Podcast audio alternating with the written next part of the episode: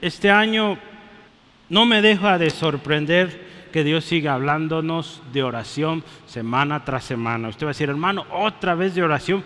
Pues es que hay muchísimo de oración, hermanos. Eh, yo esta semana dice, Señor, si hay algo diferente a oración, lo hablamos. Pero no, el viernes, ahí está, oración. Bueno, hablaremos de oración. Y hoy vamos a hablar, pues, en el lugar de oración. ¿sí? Yo quiero hablar de esto. Yo espero en el transcurso del año que resta, sigamos hablando un poquito más de esto. El lugar donde los hermanos, las hermanas oran. ¿sí? De eso se trata hoy. ¿sí? Si yo me regreso, eh, casa de oración. Vea, nuestra hermana orábamos hace ratito. Este lugar, casa de oración. Porque ¿qué se hace aquí? Oramos. ¿Qué se hace en casa?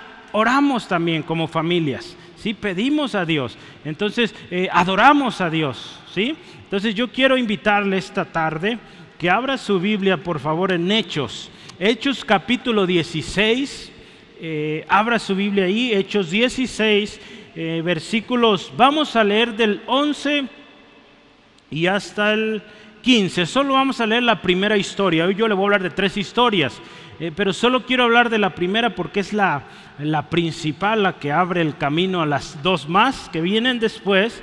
Eh, si ya lo tiene, diga amén. Sí, amén, ya, gloria a Dios. Vamos a leerlo. Hechos 16, 11 en adelante. Zarpando pues de Troas, vinimos rumbo directo a Samotracia y el día siguiente a Neápolis y de allí a Filipos que es la primera ciudad de la provincia de Macedonia y una colonia, y estuvimos en aquella ciudad algunos días.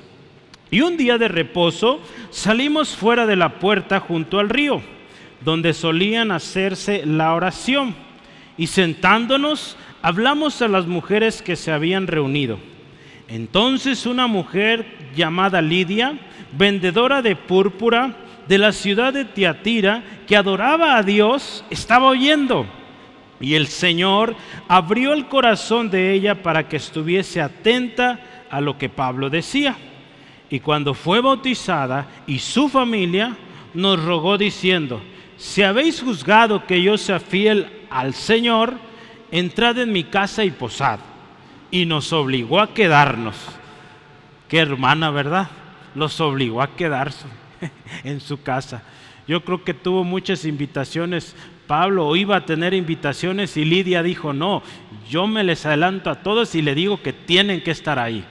Gloria a Dios, Pablo estuvo en casa de Lidia con su familia. Vamos a orar. Dios, gracias. Tú eres fiel. Señor, gracias por esta historia y las otras dos que vendrán, que nos van a enseñar cómo es un lugar donde se ora cómo es un lugar donde se busca tu presencia. Señor, te ruego, danos oídos, corazón atento, así como el de Lidia. Tú abriste su corazón para que entendiera, para que recibiera el regalo que tú tenías para ella hoy. Señor, hoy tú conoces cómo viene cada hermano o hermana. Hoy ruego, Dios, obra en su corazón, abre su corazón, abre su entendimiento Tú sabes lo que necesita hoy. Espíritu Santo, hazlo una vez más. Dirige este tiempo en el nombre de Jesús. Amén. Hermanos, yo creo que Dios va a seguir hablándonos como iglesia, como familias, como nación. Dios tiene un propósito, hermanos. Dios va a ser más cosas grandes. Y Señor, hermano, hermana, yo le invito, oremos por nuestras generaciones, que aprendan a orar, que aprendan a orar. En nuestro país vecino tienen un día nacional de oración. Qué importante, ¿verdad? Que como nación tuviéramos eso acá en México. Podemos hacer la diferencia, hermanos, y dedicar tiempos especiales para orar. Yo le animo, estemos orando, próximamente daremos un poquito más de información, pero se está armando en la ciudad grupos de oración por el evento este que viene ahora en noviembre, los juegos eh, gay que se estarán llevando a cabo. Pidamos al Señor misericordia y que si, si estos eventos se hacen, hermanos, sea una oportunidad para llevar a Cristo a estas personas. Necesitan de Dios, necesitan del Señor y nosotros como iglesia tenemos que orar por ellos, ¿sí? que sean salvos, que conozcan a Jesús. ¿Sí, amén? Hermanos, yo quisiera hacer algunas preguntas. Si yo le hago esta pregunta hoy, ¿qué significa o qué es el lugar de oración? ¿Qué entiende usted? Empiece a pensar un poquito. ¿Qué es un lugar de oración? Algunos me van a decir por la iglesia, ¿sí? Algunos en su casa, eh, ¿cómo, le llamamos mi hermana Belia? El cuarto de guerra, ¿verdad? Algunos ese cuarto donde usted se encierra y ahí vamos a orar con todo, ¿sí? Yo tengo mi ropero de guerra, ¿verdad? Y me meto. Cada quien tiene su lugar en casita. Aquí la iglesia nos reunimos a orar. Pero, ¿qué es ese lugar de oración? Algunos pensaríamos en un lugar físicamente. Otros podríamos pensar una disposición del corazón o un grupo de personas que se reúne un día a la semana, un tiempo específico. Pues sabe, hoy vamos a ver qué sucede en esos lugares de oración. Por eso los subtítulos que tiene usted en su hoja, complételo con, con el título. Diga, en el lugar de oración, que dice primero, hay adoración, revelación y salvación. El segundo subtema, vamos a juntarlo, en el lugar de oración hay liberación. ¿Sí? Y número tres, ahí en su hojita, en el lugar de oración hay cantos y terremotos. Ándele pues. Cuando la gente cristiana ora, la tierra tiembla, hermanos. Y de eso vamos a hablar hoy. ¿Sí? Hoy sabe que quiero decirle algo. Quiero que se transporte a casi hace dos mil años en su mente. Piense un momento. Piense un momento que está caminando con Pablo, con Silas, con Lucas y casi estoy seguro que Timoteo también ahí anda. ¿Sí? A ver, imagínense eso. Vamos juntos, hermanos. Vamos a ver juntos esos lugares de oración y vamos a juntos experimentar lo que Dios hace ahí. ¿Sí? Así que dígale a su hermano, prepárate, no te quedes atrás. Vente, córrele. Vamos a empezar a caminar, ¿sí? Yo no vi que le haya dicho a su hermano, a ver, dígale, prepárate, vamos a ir a orar. Gloria a Dios. Mire hermano, quiero que lo veamos como una aventura, ¿sale? ¿Le parece? Vamos a ir caminando con estos hombres a través de la historia. En el lugar de oración número uno hay adoración, hay revelación y hay salvación. Hermanos, cuando usted y yo vemos la primera historia que acabamos de leer, nos damos cuenta de algo bien interesante, es que los cristianos o la gente se reunía cerca del río para orar. La manera en cómo Pablo llega a este lugar, el lugar al que estamos llegando, hermanos, se llama Filipos. ¿Sí? Filipos. A ver, diga Filipos. Filipos, ¿verdad? Entonces, estamos en Filipos, hermanos. Pablo llegó a este lugar y sabe de una manera especial. Cuando usted ve la historia ahí en Hechos, eh, si está notando Hechos 16, 1 al 10, si usted lee esta historia, usted se va a dar cuenta de algo. Pablo quería ir a otros lugares. Se trata de su segundo viaje misionero y Pablo tenía pensado ir a Asia. Imagínense, Asia está acá. Pablo iba por acá, Asia. Pero ¿sabe qué?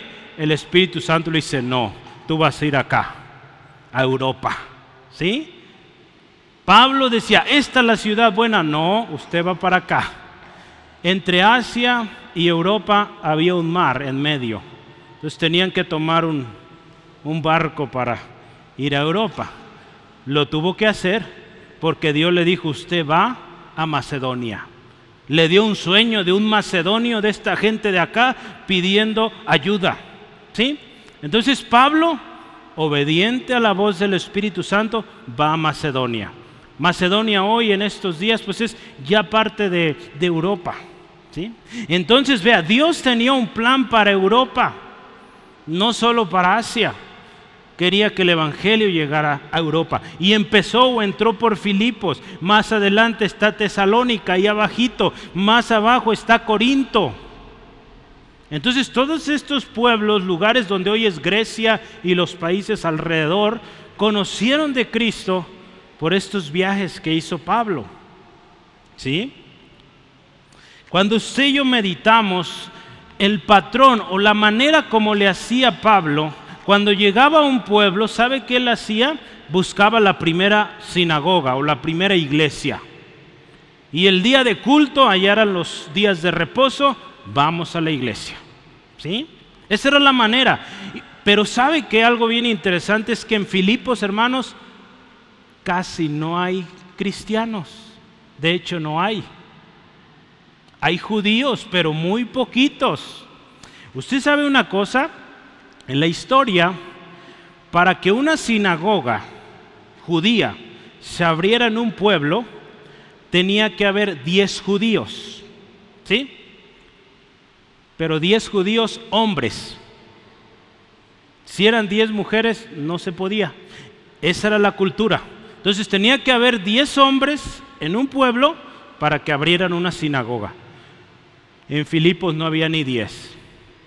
Pero gloria a Dios, había muchas mujeres que se juntaban a orar. ¿Cuántas mujeres dicen gloria a Dios? Aleluya, qué bendición. Aquí en la iglesia tenemos mujeres que se reúnen los martes a orar, a aprender juntas. Gloria a Cristo. Hermanos, ¿Qué nos pasa, verdad? Hay más mujeres que hombres, necesitamos echarle ganas, ¿verdad? Gracias a Dios por nuestras hermanas. Pero mire, aquí esto sucedía, por eso se reunían en los, eh, cerca del río. Era algo común. Y ir cerca del río era un ambiente tranquilo, a gusto, donde se empezaban a reunir. Y conforme iba creciendo esos interesados en el judaísmo, pues abrían una sinagoga. Pues ahí fue Pablo Silas y su equipo. Lucas también ahí andaba, hermanos. Lucas escribió Hechos. Entonces Lucas, el doctor, también va con nosotros. ¿Sale? Lucas también va en el viaje. Pablo, hermanos, Silas, su equipo, buscaron un lugar donde se reunía la iglesia o donde se reunían los que temían a Dios, los que adoraban a Dios. Ellos sabían el Salmo 133.1 que dice, mirad cuán bueno y cuán delicioso es habitar los hermanos juntos, en armonía. Es algo er, especial, algo, eh, dice ahí, delicioso, algo que disfrutamos. ¿Sí? ¿Sí lo disfruta, hermanos, estar con sus hermanos, hermanas? Así debe ser, hermanos. Y si hay problemas, pues hay que arreglarlos, porque eso tiene que estar bien, ¿sí? Y tiene que usted disfrutarlo, ¿sí? Es bien interesante porque varias versiones dice que Pablo y Silas fueron al lugar de oración. Por eso yo le puse el título en el lugar de oración. Pero si usted se fija en la Reina Valera dice diferente, ¿verdad? Dice, fueron a buscar donde solían juntarse a orar o hacer la oración. Entonces, hermanos, cuando usted y yo vemos esto, el lugar de oración junto al río. ¿Qué nos dice? Hermanos, no importa el lugar, no importa el edificio, ahí ni había edificio, era junto a un río. ¿Cuánto les gustaría orar junto al río? Ah, es algo muy bonito, imagínense el sonido del río, qué, rico, ¿verdad? Qué refrescante. Y ahí ponernos a orar, a leer la Biblia. por eso me gusta el campamento eh, cuando me ha tocado a veces me voy antes y, me pongo a leer y es un, algo muy lindo, se lo recomiendo. ¿sí? Ahora que vayamos vamos a orar al aire libre, ¿les parece? Nos vamos al campo y oramos y platicamos juntos allá con el Señor. ¿sí? A ver si se animan más, ¿verdad? Por eso estoy recordándoles. Gloria a Dios. Mire, no importa el lugar, cuando hay un grupo de personas que aman a Dios y se ponen a orar juntos, Dios está ahí, hermanos. Y dice su palabra que lo vamos a encontrar, no importando la hora. Hoy yo quiero hablarle del lugar de oración, pero hoy sabe, no quiero que, que, piense que vamos a hablar del lugar a solas, donde usted ora a solas. Hoy vamos a hablar del lugar de oración donde hay más, ¿sí? Donde hay hermanos, ¿de acuerdo? El lugar de oración en solito, luego vamos a hablar de eso, ¿sí? Pero hoy vamos a hablar del lugar donde oran muchos hermanos, ¿sí? Donde hay dos o tres o más, ¿sí? Entonces, mire, eh, la palabra de Dios dice en Jeremías 29, 13. Dios dice, me buscarán y me encontrarán porque me buscarán con todo el corazón. Entonces, donde hay un corazón que ama a Dios, que lo busca con todo, lo encuentra. ¿Sí, amén? Y sabe que también muy importante es que usted y yo tenemos acceso a Dios por algo esencial, algo importantísimo, que sin eso no podríamos. Y es por la sangre de Cristo, por lo que Jesús hizo en la cruz. En Hebreos 10, 19 al 22 dice la palabra de Dios. Escucha esto, hermano, nosotros que vamos en este caminar. Así que, hermanos, del centro de Fe Angulo, vamos a hacer lo propio.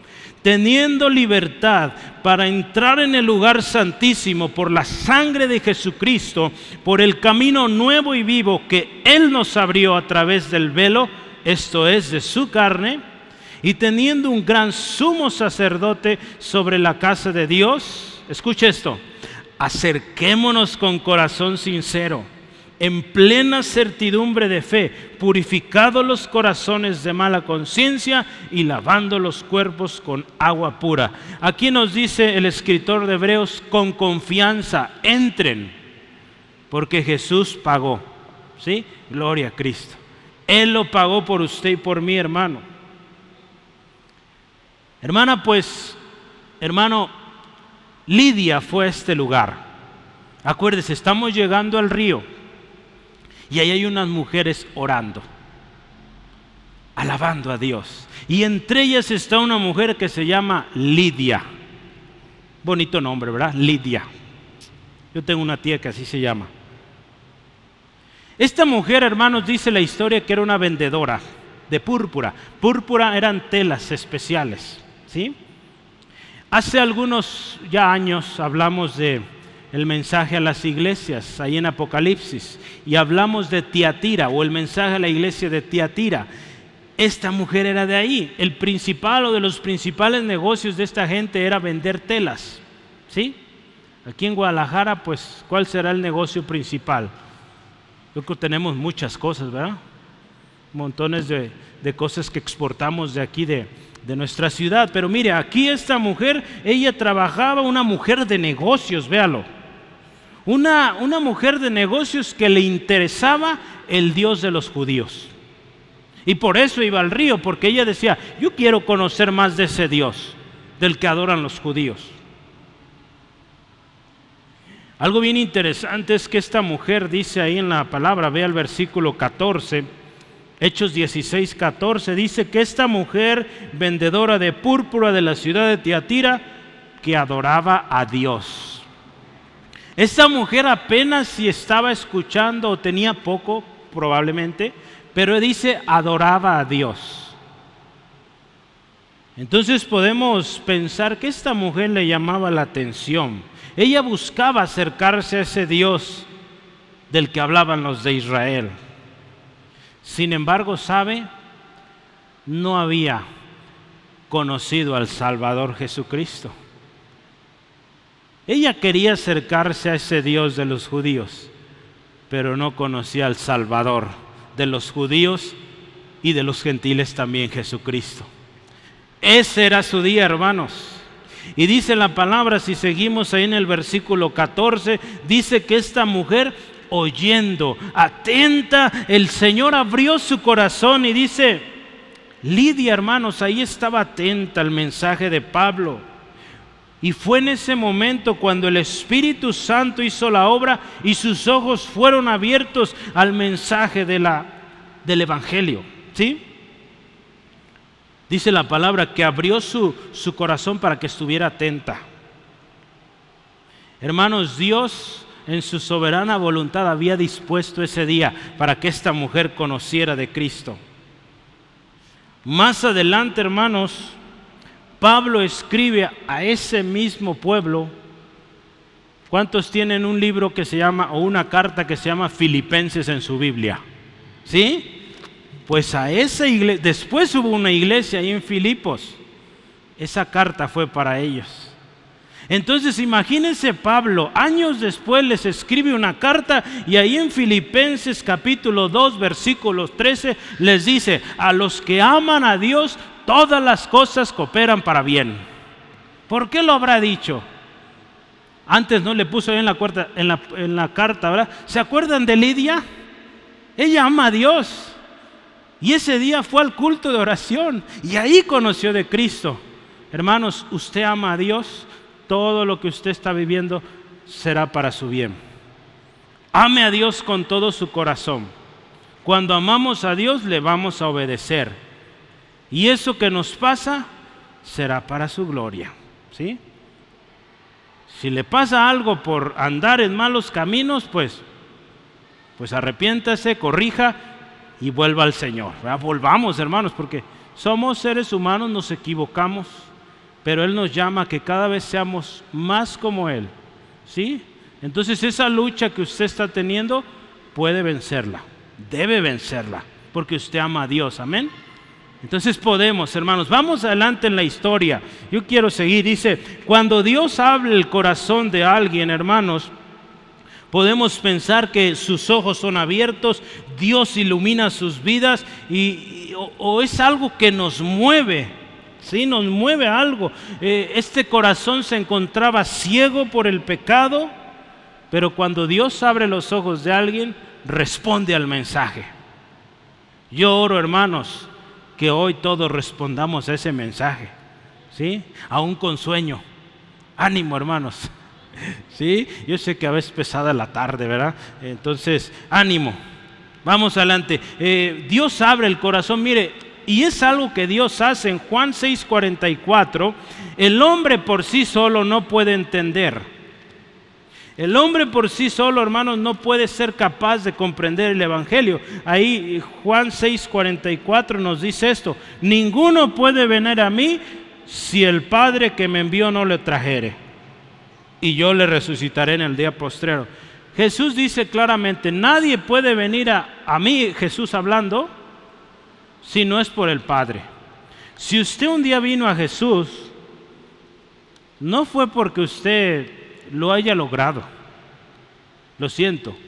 Fue el Espíritu Santo quien obró en usted, quien le convenció. Y usted atendió a ese llamado. Sí, pero solo así podemos, hermanos, conocer a Cristo. Que Dios produzca en nosotros, pues, arrepentimiento y produzca fe también. Son dones de Dios. Usted lo puede ver ahí en Efesios 2, 8 al 9. Es don de Dios. Dios da el don del arrepentimiento, el don de la fe, para que usted y yo creamos en Jesucristo. Otro texto más, Romanos 9, eh, 16. Vea rápidamente Romanos 9, 16. Dice la palabra del Señor así. Así que no depende del que quiere, ni del que corre sino del que Dios tiene misericordia. Sí, hermanos, podemos querer muchas cosas, pero si Dios no lo ha dispuesto, no va a suceder. ¿Sí? Entonces hay que decirle, Señor, ¿qué quieres? Este es mi plan. ¿Ese es el plan o es otro? A veces Dios le dice, está bien, pero añádele esto. O ese no es mi plan, haz esto. ¿Sí? Hermanos, necesitamos someternos a su voluntad. Esta mujer, hermanos, siguiendo la historia, atenta, Dios obró en su corazón, estuvo atenta al Evangelio y sabe que sus ojos fueron abiertos a la verdad. ¿Y qué hizo después en el versículo 15? ¿Qué me dice? ¿Qué pasó con ella? Versículo, perdón, 15. ¿Qué fue qué? Fue bautizada. Hermanos, acuérdense, el bautismo es un simbolismo de lo que hemos creído, de nuestra decisión. Hace algunos, creo que fue el año pasado, hermana Jackie, que se bautizaron. Sí, ¿verdad? Eh, el bautismo, hermanos, es, es esa muestra pública de nuestra decisión. ¿Verdad? Que decimos, yo creo en Jesucristo, decido seguirle, Él es mi Señor. La vida pasada ahí queda ahora vivo para Él. ¿Sí? Aprovecho y le invito próximamente, vamos a abrir un nuevo curso de discipulado para que se apunte y al final del curso vamos a las aguas del bautismo. ¿Sí? Entonces prepárese. Pero vea, esta mujer dice, fue bautizada y dice también su familia. ¿Sí? Su familia también, hermanos. Gloria a Cristo. ¿Se acuerda en Hechos 8? Hay un etíope que va en su carruaje. Este hombre está leyendo la Biblia, Isaías, y no entiende nada. Pero ahí está un Felipe, guiado también por el Espíritu, es movido, se acerca, le explica el Evangelio, la palabra. Mira lo que lee, se trata de Jesús, el Salvador. Y dice la palabra que este hombre creyó en Jesucristo y vio agua y dijo, pues, de una vez, ¿qué impide? Y saben, le dice Felipe, ¿crees en el Señor Jesucristo? Sí, sí creo. Pues adelante. Ese es uno de los eh, requisitos, hermanos, para ser bautizados, creer en Jesucristo. ¿Sí? Con todo tu corazón. Pues la salvación llegó a la casa de Lidia, hermanos. Así como un día también, y vamos a verlo en unos minutitos, la casa de, de este carcelero. Quiero que vea este texto porque es bien interesante. Y a veces yo creo usted, yo hemos usado esta promesa. ¿Sí? Hechos 16, 31, ¿le suena? Cree en el Señor Jesucristo y serás salvo tú y tu casa. Y yo quiero leer el 32 y le hablaron la palabra del Señor a él y a todos los que estaban en su casa. ¿Sí? Y váyase al versículo 34. Y llevándolos a su casa les puso la mesa y se regocijó con toda su casa de haber creído a Dios. Yo quiero que piense un momentito y cuando creamos esta promesa, ore para que su familiar crea ¿sí? No significa que si usted ya creyó, en automático aquel o su familiar es salvo, no, tiene que creer también, ¿sí? Entonces ahí en la misma historia está, hermanos. La familia de aquel carcelero creyó, ¿sí? La promesa estaba, pero la familia tiene que creer también. ¿Estamos de acuerdo en eso? ¿Sí? Si usted está orando por su familia, pues sígalo haciendo y dígale, Señor, dales el don de arrepentimiento, dales el don de fe, que crean en ti, que se arrepientan. Y ahora sí, salvos. ¿Sí, amén? Gloria a Dios. Vamos, esto sucedió con Lidia. El fruto de arrepentimiento de esta mujer fue evidente, hermanos. Luego, luego se vio. Porque ¿qué hizo esta mujer? Cuando alguien, eh, eh, Dios ha hecho algo en alguien, hermanos, luego, luego hay fruto. ¿Se acuerdan de Saqueo el chaparrito? ¿Sí? Cuando este hombre eh, conoce a Jesús, dice, Señor, todo aquello que yo haya ofendido, haya lastimado, lo regreso y con extras. Y Jesús dice, hoy ha llegado la salvación a esta casa. Cuando alguien, hermano, es realmente salvo, se nota en sus palabras, en su manera de relacionarse. ¿Sí, amén? No puede ser el mismo, hermano. Tiene que haber un cambio. Gloria a Cristo. ¿Sí? Por los cambios que Dios hace. Y vea qué dice esta mujer. Hermanos, si ustedes creen que soy fiel al Señor, pues vénganse a la casa. Pero no les voy a aceptar uno, así que se vienen o se vienen. Dice que los obligó. ¿Sí? ¿Cuántos de ustedes le han obligado a quedarse en una casa? ¿No?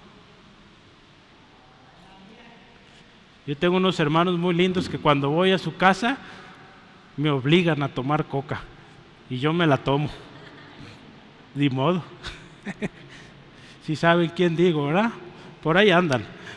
Pero, hermanos, pues, ante tanta insistencia uno dice, me sacrifico. Pero vea, qué, qué lindo, ¿verdad? Dios obrando en esta mujer produjo cambio en su vida. Yo quiero concluir este punto y es que, hermanos, en el lugar de oración, donde la gente ora, suceden milagros, suceden cosas preciosas. A la orilla del río, hermanos, orando, compartiendo la palabra, los ojos de esta mujer fueron abiertos, junto con su familia vinieron a salvación, hermanos. Y sabe esto por hombres llenos del Espíritu Santo. Gloria a Dios. Por eso yo le invito a nuestras reuniones de oración, porque ahí están sucediendo milagros, hermanos. Dios está cambiando vidas. El viernes pasado un hombre vino el jueves, mal, se sentía muy desesperado. Oramos con él. Se vino el viernes a la oración, hoy no puedo venir porque trabaja. Pero sabe algo que me decía él, me voy tranquilo. Él estaba muy estresado por una situación que está ahorita enfrentando. Oramos juntos, lo llevamos a Cristo, luego, luego, hermanos. Y él se va contento. Estoy tranquilo, hermano. Ya puedo ir a enfrentar mi situación tranquilo, porque Cristo está conmigo. Hermano, Dios está obrando cuando el pueblo de Dios se junta a orar. Yo le invito, véngase. Falta usted. ¿sí? Si tiene un hermano que no lo ha visto en la oración, dile, hermano, faltas tú. ¿Sí? Gloria a Dios. Mire, vamos siguiendo el, el camino. En el lugar de oración hay liberación. Ya hablamos, número uno, en el lugar de oración hay adoración, hay revelación y hay salvación. ¿Sí? ¿Sí fue eso lo primero? Y ahora vamos en el lugar de oración hay liberación. Vamos a ver ahora otra historia, 16 al 18. Hechos 16, 16 al 18. Dice así la historia. Aconteció que mientras íbamos a la oración, nos salió al encuentro una muchacha que tenía espíritu de adivinación, la cual daba grandes ganancias a sus amos adivinando. Esta siguiendo a Pablo y a nosotros daba voces diciendo, estos hombres son siervos del Dios Altísimo, quienes os anuncian el camino de salvación. Y esto lo hacía por muchos días. Mas desagradando a Pablo, éste se volvió y le dijo al Espíritu, te mando en el nombre de Jesucristo que salgas de ella. Y salió en aquella misma hora. Hermanos, estamos hablando del lugar de oración, pero ¿qué le parece si añadimos el camino al lugar de la oración? Dice que iban caminando al lugar de oración, pues también ahí hay milagros. Donde hay un pueblo que ora, hay milagros. En una ocasión, ahí en Hechos capítulo 3, versículo 1 al 9, dice que Pedro y Juan iban al culto a orar. ¿Y sabe qué? Ahí un cojo fue sanado. ¿Se acuerda de esta frase? No tengo oro ni plata o no tengo plata ni oro, pero lo que tengo te doy. Y en el nombre de Jesús levántate y se levanta el cojo, uno que no podía caminar. ¿Y sabe cuándo sucedió eso? Cuando Pedro y Juan iban a orar. Hermanos, si usted viene caminando a orar, pues ahí también pueden suceder milagros. ¿Cuánto lo creen? Usted ve a alguien ahí en la calle triste, dolido, y el Espíritu le mueve algo, dígale en el nombre de Jesús. Levántese, créalo. El otro día estaba oyendo testimonios de una iglesia en Estados Unidos, hermanos que han creído así, hermanos, y que en los centros comerciales hermanos movidos por el Espíritu, de repente ahí en la caja pagando, ven a alguien enfermo y dice, ven, voy a orar por ti, en el nombre de Jesús sano, y sano hermano. Y empiezan a acercarse más de ahí de la tienda, ore por mí también, por mí también. Y cosas preciosas están pasando, hermanos. A veces nos enfocamos tanto en los problemas, en lo que la tele, lo que las noticias dice, que no vemos lo que Dios está haciendo, hermanos. Cuando hay gente que ora Sí, así es. Poderoso. Dios está usando jóvenes como Braulio, como Araceli, para compartir a la gente que pasa por la calle. ¿Sí? Gloria a Dios. ¿Quién más vamos a unirnos, hermanos? Ellos están viendo necesidades ahí en su vecindario, aquí en la calle. Dios va a obrar, hermanos, pero hay que creer. ¿Sí? Hay que creer y orar, ¿sí? Vamos a orar, ¿sí? Amén. Hermanos, esta muchacha, dice la historia que tenía un espíritu de adivinación. Algunas versiones dice, era una mujer esclava, ¿sí? Esta mujer adivinaba la suerte, le decía a la gente su futuro esto se trataba de algo, un demonio que tenía esta mujer, que le daba esos, eh, pues, le llamamos las frases oráculos o profecías del futuro. Y sabe, dice aquí la historia, que esta mujer con eso que hacía le daba mucho dinero a sus jefes o a sus dueños. ¿Sí?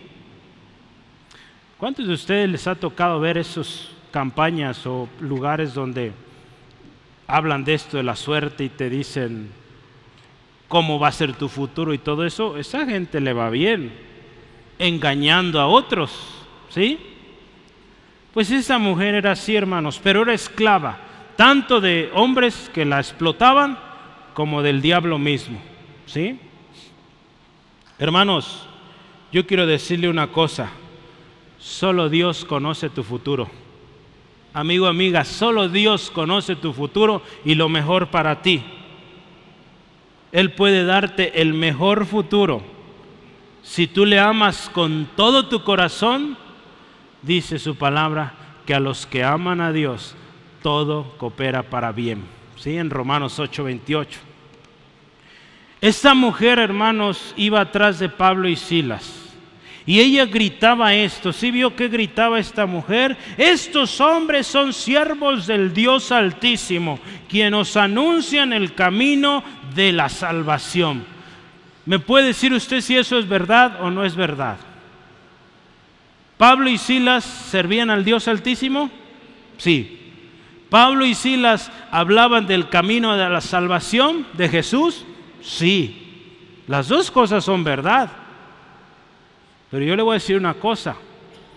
Un hermano R.C. Sproul que ya falleció hace unos años, él decía esto, escuche con atención. Hermanos, el diablo conoce la Biblia. Si se le hace un examen de la Biblia al diablo, pasa con 100 hermanos. Cosa que muchos de nosotros no pasaríamos ni con, no sé, mejor no digo nada, ¿verdad? Pero el diablo conoce la Biblia más quizá que nosotros. Pero ¿sabe qué? Él odia la palabra de Dios. Él, odia lo que Dios dice en su palabra. ¿Sí? Entonces no se trata de, eh, de hablar la Biblia nomás. ¿Sí? Se trata de creerla y vivirla. ¿Sí? Satanás la conoce pero no la obedece.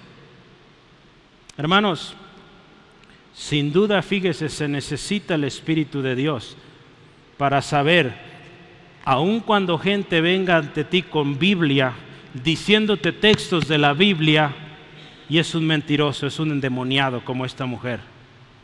Dice la historia ahí que Pablo se empezó a incomodar. Y dice, esto no es de Dios. Esta mujer está diciendo, sí, sus palabras son verdad, pero hay algo detrás de esta mujer que no está bien. Y era un demonio que tenía que ser echado fuera, hermanos. Hermanos, necesitamos la ayuda del Espíritu Santo, porque la palabra de Dios ahí en eh, segunda de Timoteo 3:5, hermanos. Habrá hombres, dice, con apariencia de piedad, pero que con sus actos, dice ahí la palabra, niegan la eficacia de ella. Va a venir mucha gente con textos de la Biblia diciendo es que la Biblia y es que la Biblia, pero su vida misma, su testimonio, hermanos, mentira. Y una vez hablé con unos hermanos y le dije, hermano, ten cuidado, ¿a qué le estás diciendo amén? A veces estamos, eh, hemos salido algunas ocasiones a, a compartir y se acerca gente pues tomada borrachitos, drogados, y pues repiten lo que uno está diciendo, si ellos conocen algo de la Biblia, pues también ellos quieren predicar, ¿verdad? Y mis hermanos que iban conmigo diciendo amén. Hermano, ¿cómo se te ocurre decirle amén a esa persona? No está en sus cinco sentidos. Tú conoces la palabra. Es que tener cuidado que dices amén, ¿sí? Porque ¿qué hacemos con eso? Quizás esté diciendo algo que quizás se acuerde de la Biblia. Muchos de ellos conocen la palabra. Pero sabes tú decirle amén, pues le das más alas a que siga hablando, a que siga interrumpiendo. Esto estaba pasando con Pablo. Y él no le dijo, amén, eso somos. No, le dijo, se me calla y en el nombre de Jesús te vas. ¿Sí? Es duro, hermanos, pero tenemos que tomar, la autoridad que tenemos en Cristo. Porque esos espíritus perturban. La palabra de Dios, escucha esto, nos advierte, hermanos, de esos tiempos. En estos tiempos donde usted y yo vivimos, dice que e, en estos últimos tiempos, ahí en 1 Timoteo 4.1, dice que habrá muchos escuchando espíritus engañadores y doctrinas de demonios. Hermanos, el mundo espiritual, hablamos la semana pasada, es real. Hay un enemigo real, hermanos y va a valerse de las mañas, de las estrategias más viles, aún usando la misma Biblia para engañarnos. Y si usted no está leyendo, si usted no está orando, si usted no es lleno del Espíritu Santo, hermanos, nos van a engañar. Hay que tener mucho cuidado, hermanos, y buscar a Dios, pero ahora sí, con todo, ¿sí? Nadie es exento, hermanos. Yo puedo ser engañado, usted puede ser engañada si dejamos la palabra, si dejamos de obedecer, si dejamos de orar, de buscar al Espíritu de Dios. Hermanos, este era un mensaje perturbador. Por muchos días dice ahí, y Pablo dice, le desagradó. Hermanos, quiero decirle una cosa, Dios es un Dios de paz, ¿sí? Y cuando Dios habla, va a hablar paz a su pueblo, ¿sí? Entonces, si algo, aunque sea la Biblia, le está perturbando, piense de dónde viene eso. Si de Dios o del enemigo. A veces, hermanos, la palabra nos va a perturbar o nos va porque andamos mal, ¿verdad? Y usted ya va a saber. Cuando andamos mal y la palabra nos pega con todo, pues no, no tenemos otra que corregirnos, ¿verdad? Pero haber ocasiones que nos va a perturbar de manera distinta.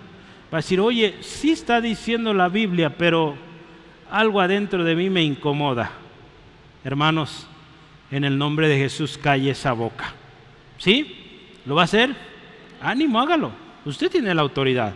Pablo tenía esta autoridad al igual que usted y hoy, y lo declaró. La palabra de Dios dice, hermanos, otra cosa.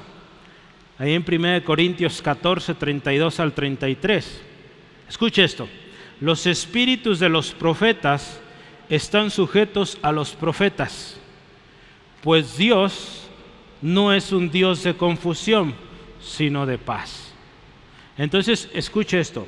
Si alguien viene con usted, o aquí en la iglesia, y empieza a gritar, queriendo dar una profecía, y no está en orden, usted y yo tenemos la autoridad para decirle que guarde silencio o aún hasta que se retire. ¿Sí? Porque se tiene que sujetar al orden. La profecía en la palabra tiene un orden. Usted puede ver ahí en Corintios, nos explica el orden. ¿Sí? Ahí habla Pablo, en, en, grupos uno da la profecía, si es en lenguas, el otro da la interpretación, ¿sí? Pero hay un orden. No podemos llegar y hablar y querer gritar y decir lo que queremos, ¿no? Hay un orden, hermanos. Y dice la palabra, se sujetan entonces, si alguien aquí al frente, sea yo cualquier persona, hermano en Cristo, que esté predicando, y le dice a esa persona, siéntese, ahorita no, no es tiempo para eso, se tiene que sujetar. Porque la persona que está aquí al frente o que está enseñando es profeta de Dios, está hablando de parte de Dios, ¿sí? Entonces tiene que sujetarse. Entonces, aquí esta mujer no era profeta de Dios, ¿sí? tenía un demonio y los demonios se rebelan, no obedecen, ¿sí? Y pues a esos hay que sacarlos, hermanos, ¿sí? Recordemos, hermanos, la palabra de Dios dice que las cosas que son del Espíritu de Dios se han de discernir espiritualmente. La Biblia aquí en la historia no dice por qué Pablo se disgustó, pero podemos imaginar a como dice ahí, gritando esta mujer, quizá de una manera que distraía, Pablo tuvo que detenerla. ¿Sí? Porque imagínese, usted está queriendo dar una enseñanza, hermanos, y llega alguien, grite y grite, diciendo, sí, una verdad, pero no le deja a usted hablar. ¿Qué pasaría con esto si usted la sigue dejando o le sigue dejando gritar y usted no va a poder entregar su mensaje? Y Dios le va a pedir cuentas a usted porque usted le pidió, da este mensaje. Entonces Pablo sabía su responsabilidad y todo estorbo en el nombre de Jesús tuvo que irse. Gloria a Cristo, hermanos, estos hombres iban a orar y vamos con ellos. Iban a orar. Y ahí en ese camino, hermanos, un milagro sucedió. Esta mujer fue liberada en el nombre de Jesús, hermanos. Pablo, lleno del Espíritu Santo, le dice, te mando en el nombre de Jesús que salgas de ella. Esto es poderoso, hermano, y esencial en todo creyente. En Juan 14, 13 dice, y todo lo que pidieras al Padre en mi nombre será hecho. Hermanos, va a ver usted la historia. Esto causó problemas. Porque los, jefes o los dueños de esta mujer ya no recibían ganancia porque ese espíritu de adivinación se fue. Hermanos, yo quiero terminar aquí.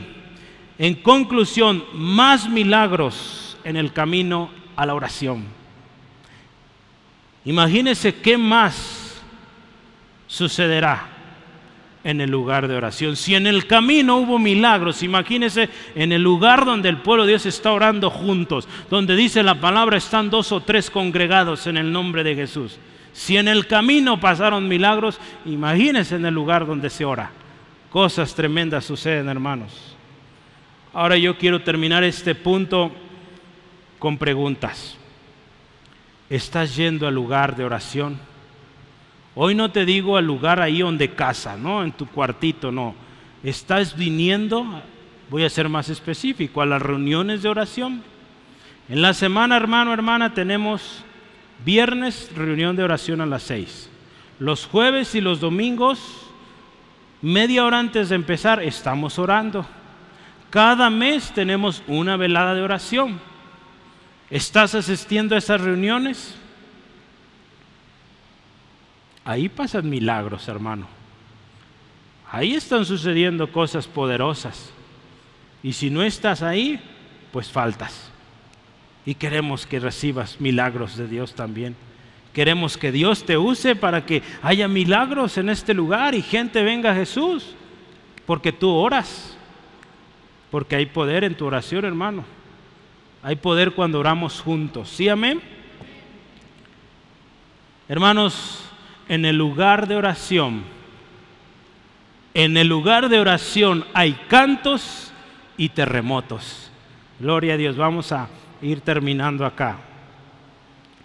La historia, hermanos, voy a tratar de resumirla, es que después de que Pablo ora en el nombre de Jesús por esta mujer y esta mujer es libre, lo que sigue es que los dueños se enojaron porque ya no había dinero ya no ganaban, ¿sí? Engañando a la gente.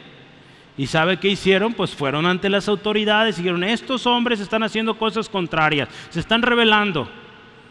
Los encarcelaron, hermanos. Los encarcelaron a Pablo y a Silas.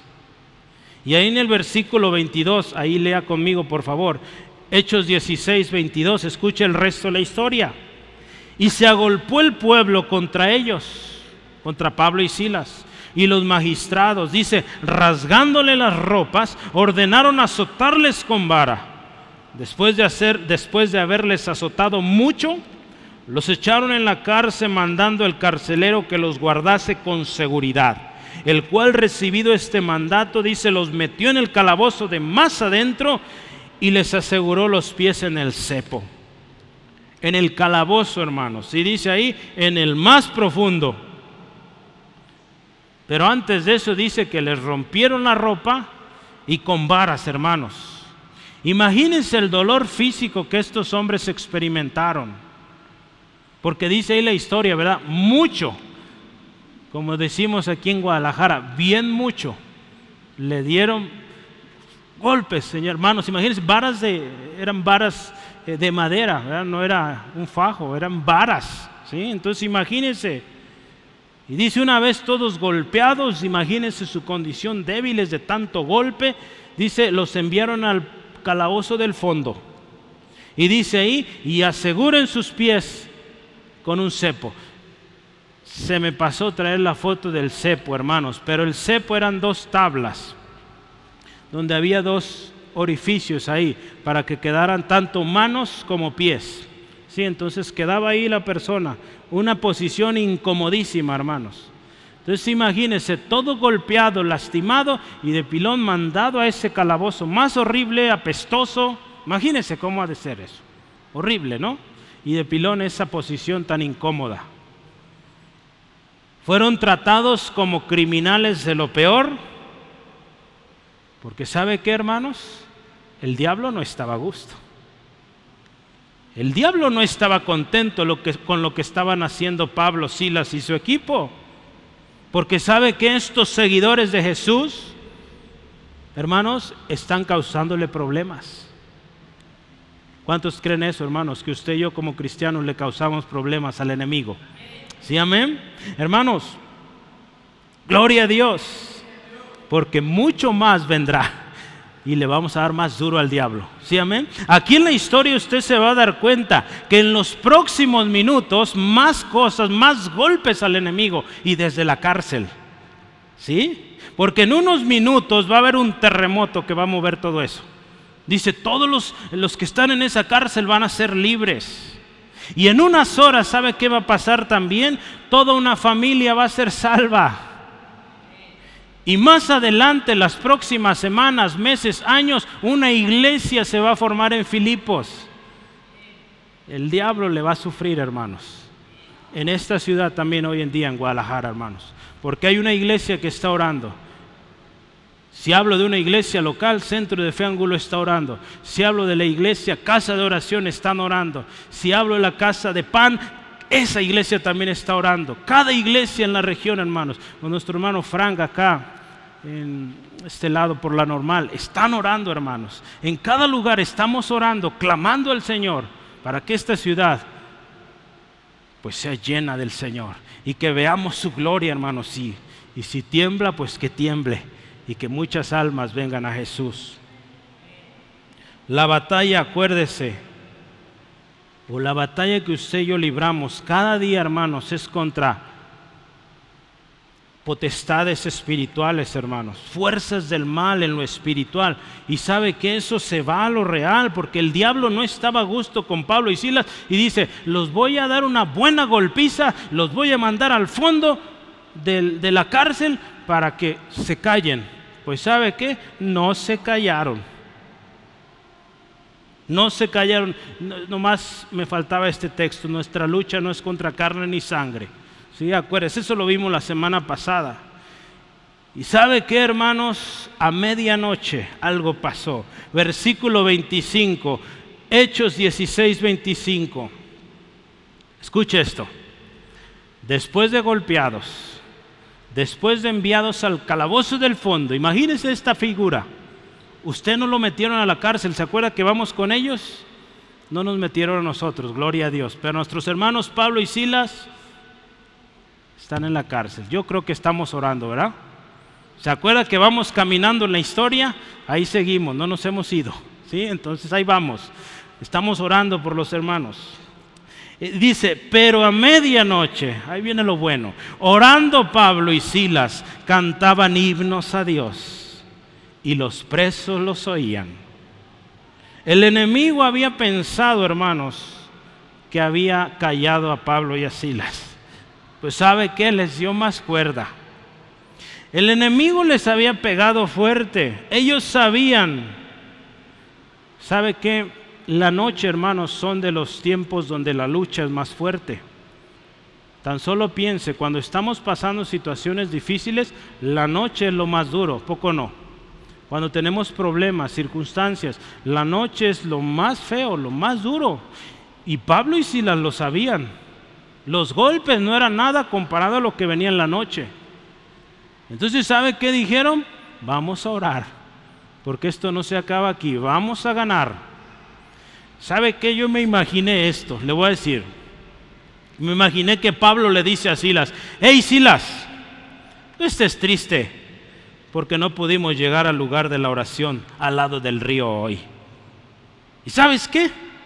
Te tengo una buena noticia aquí en la cárcel, aquí en el calabozo más profundo es el lugar de oración. Y aquí vamos a orar. ¿Cómo ve? No importa dónde estemos, Silas, vamos a orar. Y fíjate, lo bonito es que nadie nos mueve de aquí.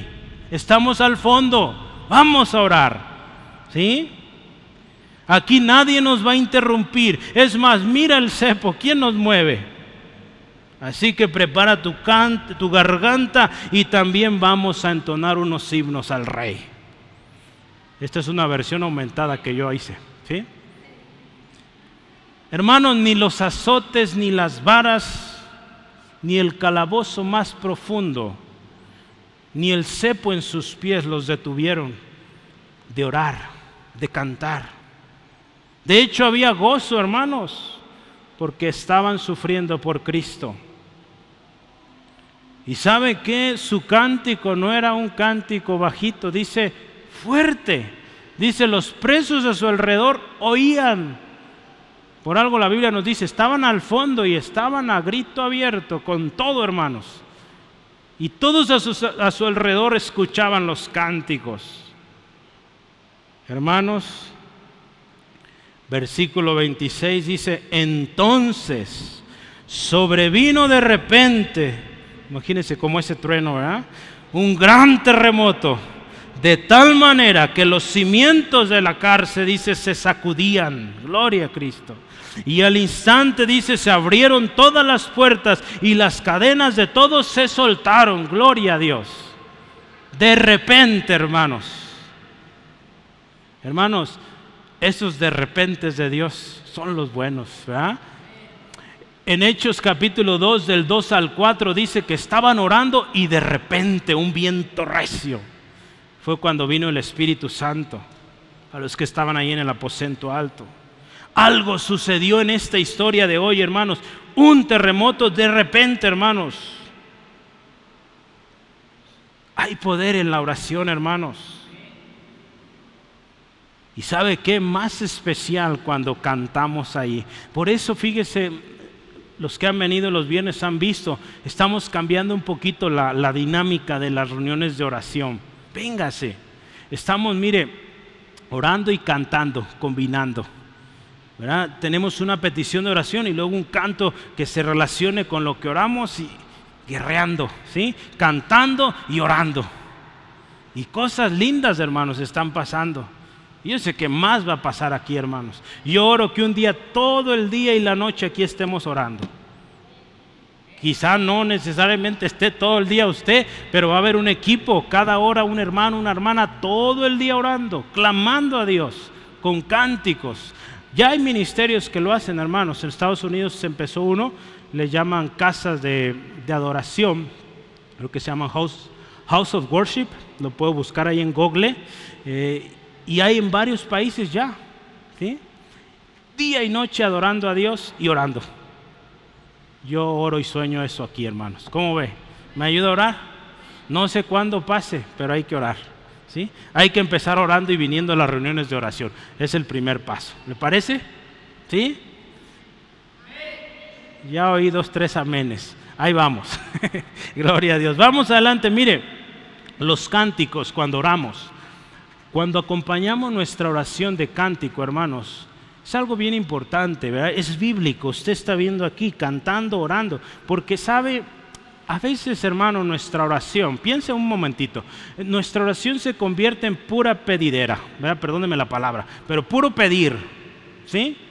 Puro pedir. Dios, te pido esto, esto, esto, esto, te pido y te pido y... Y bueno, puro pedir. Gracias Dios Dios es tan bueno, tan misericordia que nos da, hermanos. Pero sabe, cuando cantamos, adoramos. Nos acordamos que Dios es bueno, que Dios es fiel. ¿Sí? sí, está bien, venimos con peticiones. Sí, hermanos, tenemos necesidades. Pero acuérdese, adoremos a Dios. A veces nos cuesta dar palabras de agradecimiento a Dios, ¿verdad? Cuando estamos batallando, tan dura la cosa. Pues si usted toma un canto y se pone a cantar, el mismo canto, la letra del canto le ayuda. Si dice, de mis palabras no sé qué decir Dios, pero me voy a poner a cantar, hay momentos tan especiales junto a ti, Señor. Sí, entonces usted empieza a decir eso, Ay, qué bonito se siente estar con el Señor, aunque todo me duela, pero alabo a Dios. ¿Sí? Hermanos, cante cuando ore. Y va a ver que el tiempo pues va a ser más corto cada vez, ¿verdad? Yo me ponía con mi piano y ya no lo tengo en casa. Aquí está, mire. Vamos a ocupar un piano allá en casa, pero me ponía en ese piano a, orar y cantar y si iban las horas, hermanos. Entonces, hoy no tengo piano, pero tengo voz cantando. ¿sí? Use el cántico en su oración. ¿Sí, amén? Pablo y Silas, hermanos, podían estarse quejando podían estar llorando su desgracia. O quizás, sabes, Pablo, ¿qué te parece si nos ponemos a pensar qué vamos a decir mañana en nuestra defensa? No, hermanos, no se pusieron a perder el tiempo en eso. Ellos dijeron, vamos a orar y vamos a alabar a Dios. Dios proveerá mañana. Dios va a arreglar la cosa mañana. Y así sucedió, hermanos. En la madrugada Dios sobró. Fueron liberados. La presencia de Dios se manifestó poderosamente en ese calabozo del fondo por la oración y la alabanza de aquellos que azotados, golpeados, hermanos, empezaron a orar y a cantar, a alabar a Dios. Ellos recordarían quizá o, tenían firme esto, que el gozo del Señor es nuestra fortaleza, lo dijo Nehemías. Nehemías le dice a los hermanos o a sus familiares, al pueblo, dicen, no estén tristes, el gozo del Señor es nuestra fortaleza. Dígale a su hermano, hermano, no estés triste, el gozo del Señor es tu fortaleza. Alaba a Dios. Por eso tenemos cantos en la iglesia, hermanos. Por eso terminamos con un canto, para darle gloria a Dios. En conclusión, hermanos, cosas sobrenaturales suceden en el lugar de oración, aún en lo profundo de la cárcel. Yo estoy seguro que nuestros hermanos allá en Michoacán, donde enviamos cursos, cuando se unen a orar, cosas poderosas pasan. Yo les he estado mandando el libro de El poder de la oración. Y yo sé que están orando, me envían sus cartas, cómo oran, me mandan hasta sus sermones, hermanos, que platican entre ellos. Digo, gloria a Dios. Pues yo les sigo mandando material. Dios está obrando, hermanos. No importa el lugar, si tú oras, si tú clamas a Dios. Hoy hablamos de oración en, en grupo, ¿sí? Si Pablo, Silas no hubieran orado, hermanos, otra sería la historia. El Evangelio no haya llegado en ese momento a lo que es Europa. Digo, queremos imaginar escenarios, ¿verdad? Pablo se cree que él fue de los que llevó el Evangelio a Europa o, promovió el, Evangelio en Europa. Y pues a América el Evangelio llegó de Europa. ¿sí? Entonces imagínense hermanos, ¿cómo haya sido la historia si estos hombres se hubieran puesto a llorar ahí en la cárcel? O hacer otra cosa que orar y adorar a Dios. Otra sería la historia. Gloria a Dios eso no iba a pasar porque no estaba en el plan de Dios, ¿verdad? Pero hermanos, seamos parte de lo que Dios hace. En el lugar de oración, hermanos, hay adoración, vimos, hay revelación y hay salvación. En el lugar de oración hay gran liberación. En el lugar de oración hay cantos, hay terremotos. Hermanos, cuando hemos sacudido este lugar, cuando hemos ido al lugar de oración fieles, sin desmayar y sin permitir que nada nos detenga, hermanos, vamos a ver la gloria de Dios. Y te vas a sorprender, hermanos. La pregunta otra vez es, ¿estás viniendo al lugar de oración? No se trata hoy, hoy no hablé de la oración en casa o en en tu cuartito, en tu ropero donde ores. Hoy no hablé de eso, hoy hablé de la reunión de oración, donde hay hermanos orando. Y yo me dirijo a usted, si es su primera vez en este lugar, ¿sabes qué? Te encuentras en un lugar de oración. Y si tú estás aquí, hoy podemos orar por ti, hoy puedes orar y la salvación, la respuesta a tu vida puede ser una realidad. Tu situación puede cambiar si tú hoy oras, porque estás en el lugar donde ocurren milagros, donde la tierra tiembla, dice aquí esta historia, ¿verdad? Iglesia Centro de Fe Angulo, hoy estamos en un lugar de oración, casa de oración, familias orando. Es un lugar donde oramos, hermanos, donde las familias están orando. ¿Sí? Lo voy a invitar ahí donde está, cerremos nuestros ojos y oremos, hermanos. Vamos a orar. Padre, gracias en esta tarde. Tú eres fiel. Tu palabra es fiel, Señor. Gracias Dios por la palabra que hoy nos das. Gracias Señor por el lugar de oración. Que no tiene que ser un lugar, una condición especial, un horario específico. Pero hoy aquí damos gracias porque en Centro de Fe Angulo tenemos un lugar de oración, una dirección, Joaquín Angulo 126, donde nos reunimos a orar los viernes, los jueves, los domingos. Ese es el lugar de oración al que nosotros vamos y al cual tú hoy nos llamas a hacer. A venir a orar Dios en el lugar de oración. Hermano, hermana, yo le invito, ¿por qué no? Si has sido inconstante en tu oración, no has estado en las reuniones de oración, te invito, ¿qué te parece si le decimos al Señor perdón? Porque muchas veces sí has tenido el tiempo y has preferido otras cosas. Tu lugar debería estar ahí, orando por tus hermanos, por tus hermanas. Aquí en la iglesia tenemos varias reuniones, oportunidades para orar, hermanos. Si no puedes el viernes, vente temprano y ora con nosotros. Hay muchas opciones y vamos a abrir más opciones de oración para que estés ahí. Pero si no lo has hecho, si no has sido obediente, hoy estemos a cuentas. Y te quiero invitar haz un compromiso con Dios de asistir al lugar de oración. Hoy hablamos de este lugar donde nos reunimos. Haz compromiso con Dios. Vámonos haciendo juntos. Padre, primero te pedimos perdón por haber descuidado ese tiempo de oración con nuestros hermanos y hermanas. Hoy aprendimos que hay poder cuando dos o tres se reúnen, salvación, liberación, sanidades, restauraciones y aún el mismo mundo físico experimenta el poder de la oración. Hoy pedimos tu misericordia, tu perdón. Y Señor, queremos hacer un compromiso de que en lo que a nosotros corresponde, nos esforcemos para estar aquí en la oración. Empezando por un día, llegando a tiempo, al tiempo de oración. Y si los viernes o los días de velada puedo estar aquí, estar aquí. Señor, hoy ruego por mi hermano, mi hermana, que cada uno aquí presentes entendamos la necesidad de orar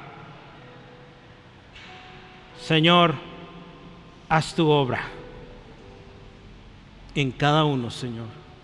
Y me dirijo a usted, hoy estás en un lugar de oración, tú necesitas salvación y aquí en este lugar tú puedes orar. ¿Sabes qué necesitas? Primero, reconocer que eres pecador. Segundo, arrepentirte de tus pecados y pedirle perdón a Dios. Número tres, cree en Jesús como el único que te puede salvar. Y pídele que sea tu Señor. Y termina dándole gracias, dándole gloria a Dios. Yo quiero acompañarte en esto. Te dije que estás en una casa de oración y quiero orar contigo. Vamos juntos, si tú deseas un cambio en tu vida, dile así a Dios. Dios, reconozco que soy pecador Reconozco que he fallado, que he errado. Hoy me arrepiento de mis pecados. Te pido perdón, oh Dios. Y hoy creo en el Señor Jesucristo, el único que me puede salvar y limpiarme de toda maldad. Jesús, te pido hoy, sé mi Señor, mi único y suficiente Salvador personal. Gracias Dios, porque tú continúas una obra en mí de cambio, que aún en medio de la situación más difícil, yo te alabo, yo te canto y oro. Y gracias porque las circunstancias van a cambiar y yo te seguiré adorando. En el nombre de Jesús. Amén, amén. Gloria a Dios. El otro día estaba escuchando, hermanos, un hermano que le gusta leer mucho sobre la historia de la iglesia. Y él decía esto, los grandes avivamientos tienen algo en común. Si usted ve la historia de la iglesia, cuando ha habido avivamientos de verdad, donde las cosas cambiaron de manera drástica y que marcaron la historia, hubo dos cosas que no fallaron, hermanos. Todos los avivamientos tuvieron esto. ¿Y sabe qué es? Le voy a decir la receta. Se agarraron y leyeron la Biblia y se pusieron a orar. Eso es la clave, hermanos. Volver a la palabra de Dios. En la iglesia se ha metido mucho invento, muchas modas que no vienen de Dios. Y por eso estamos fallando, hermanos. Aparentemente en lugares llenos, pero vacíos por dentro, porque no está el Señor ahí. Pero si volvemos a la palabra y nos ponemos a orar, hermanos, en serio, esta cosa va a cambiar. Y para bien, hermanos, y va a durar. Esos avivamientos duraron porque hubo gente, hermanos, que agarraron la Biblia y se pusieron a leerla. Martín Lutero agarró la Biblia, se puso a leerla. ¿Sí? La transcribió al lenguaje del pueblo. El pueblo empezó a orar, a leer la Biblia. Y hermanos, esa reforma no para. Cada vez ven a Él en oración, ven a Él con cántico y cosas preciosas sucederán. Hoy Dios te pido bendice a mis hermanos en esta semana, los que van a salir fuera por vacaciones, protégeles una ida, un regreso en bendición.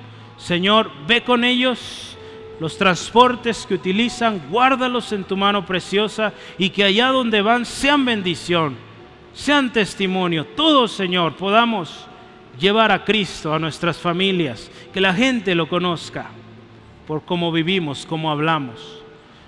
Próxima semana el campamento, Dios te ruego, guarda a mis hermanos, hermanas que estarán acudiendo y que sea un tiempo de edificación, de gozo, porque estamos también unidos en esto y vamos también a orar y cantar juntos allá.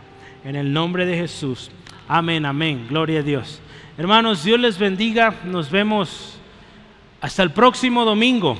En la semana no va a haber reuniones aquí.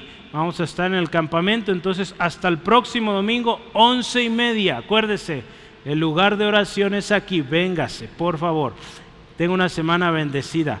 Los hermanos que ir al campamento, por favor, salúdense. No hay eh, tanta prisa, pero luego se viene acá adelante. Nos vamos a poner de acuerdo. Le bendiga. Bendiciones.